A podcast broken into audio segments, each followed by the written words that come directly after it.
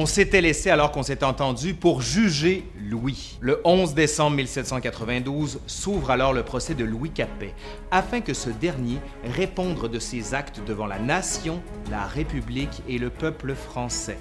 Louis accepte d'être jugé et entend bien se défendre. Allez, pas de temps à perdre, on commence. Aujourd'hui, à l'Histoire nous le dira, le procès de Louis Capet.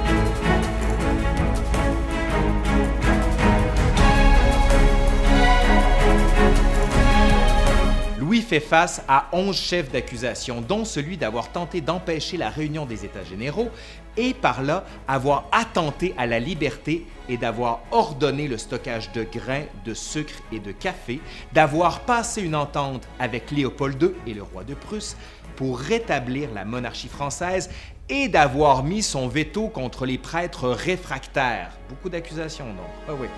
À chacune des accusations, Louis se rebiffe et entend bien faire peser ses arguments.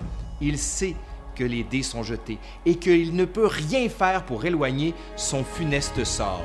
Mais il n'est pas dit qu'il va se laisser faire. C'est la Convention qui le juge. Il n'a donc que peu de sympathie à attendre de ses juges et de ses accusateurs, car les deux se confondent. Le 15 janvier, la Convention déclare Louis Capet coupable de conspiration contre la liberté publique par 691 oui et aucun non.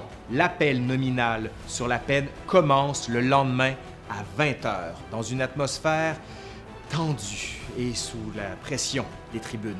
Quatre questions sont posées. La première, Louis Capet est-il coupable de conspiration contre la liberté publique et d'attentat contre la sûreté générale de l'État? Oui ou non? Ont répondu simplement oui 673. La deuxième question.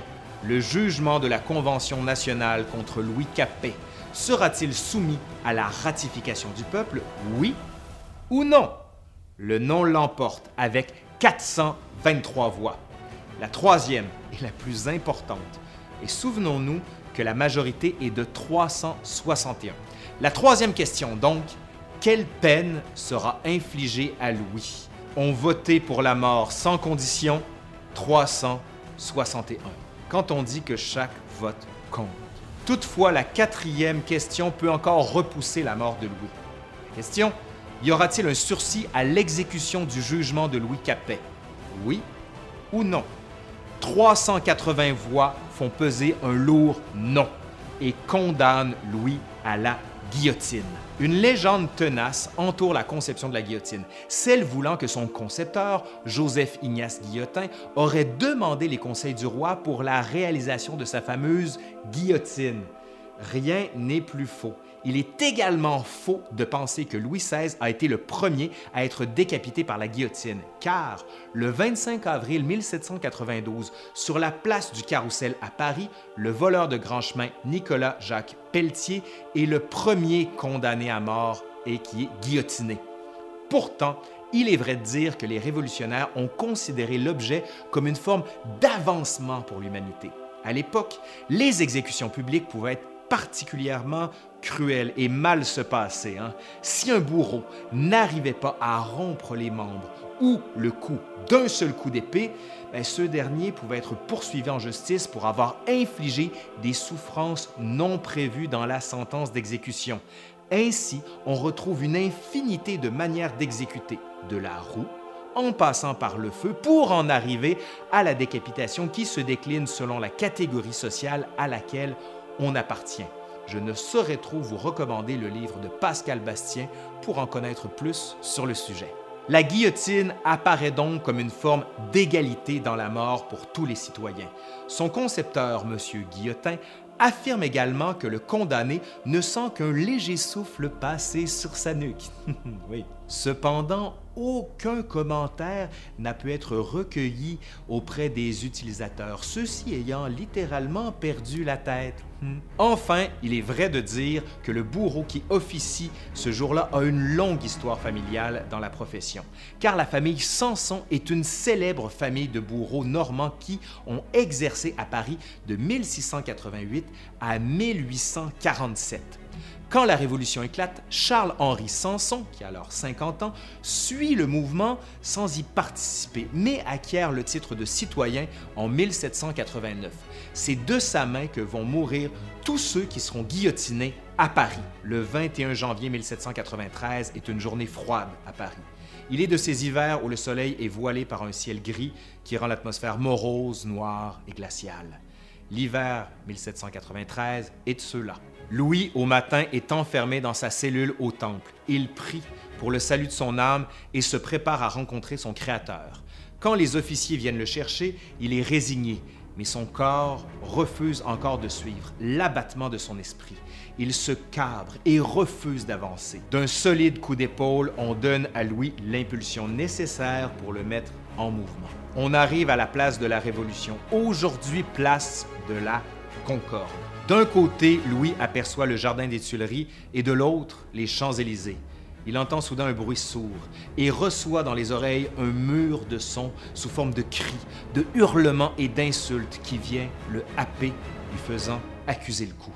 Louis, dans le tombereau qui l'emmène, recule la poitrine et baisse les cieux.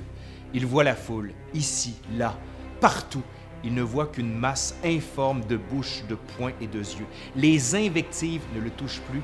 Il a repris conscience de son environnement et descend du tombeau. Il se présente maintenant en chemise, lève les yeux et aperçoit la grande veuve, celle qui le libérera un peu de toute cette pression qui s'accumule dans sa tête. Il fait un pas, mais sent dans son dos qu'on lui lie les mains. Il monte les marches vers l'échafaud mais arrive sur la plateforme où la guillotine le voisine. Il se rebiffe et décide de s'exprimer à la foule. Plus question de laisser interpréter ses silences.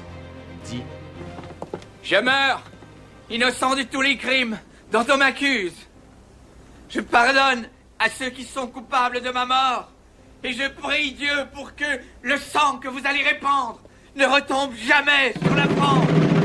On fait rouler les tambours pour enterrer sa voix et d'un autre coup d'épaule, on le remet en selle pour qu'il ait les yeux rivés sur la guillotine.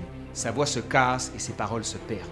On le lie à une planche de bois. Il sent des échardes sur lui qui lui pénètrent la peau. Puis, ce sont les cordes qui viennent au torse et aux jambes, le fixer définitivement à son dernier point de contact sur cette terre.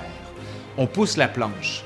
Avec Louis dessus, devant une autre planche flanquée d'une ouverture en cercle où l'on dépose le coup de Louis. Il est 10h24. En quelques secondes, on descend une planche similaire vers le haut du cou et Samson tire le levier qui laisse tomber une lame qui vient trancher la tête de Louis et la déposer quelques centimètres plus bas dans un panier d'osier. Samson se saisit de la tête en l'attrapant par les cheveux et la montre au peuple. Vive la nation, vive la République, entend-on. Puis on reprend en cœur le Saïra en marquant bien les endroits où l'on parle de mettre les aristocrates à la lanterne. La Révolution écrit un nouveau chapitre. Oui, mais ça, c'est pour la prochaine fois. Et si vous voulez être sûr de ne rien rater, abonnez-vous à la chaîne ou encore laissez-moi un petit pouce par en l'air comme je le fais toujours avec mon pouce comme ça. D'ailleurs, je suis un petit peu fatigué. Ou encore laissez-moi un commentaire juste ici en bas. Allez, je suis Laurent Turcot de l'Histoire nous le dira et je vous dis salut et à la prochaine.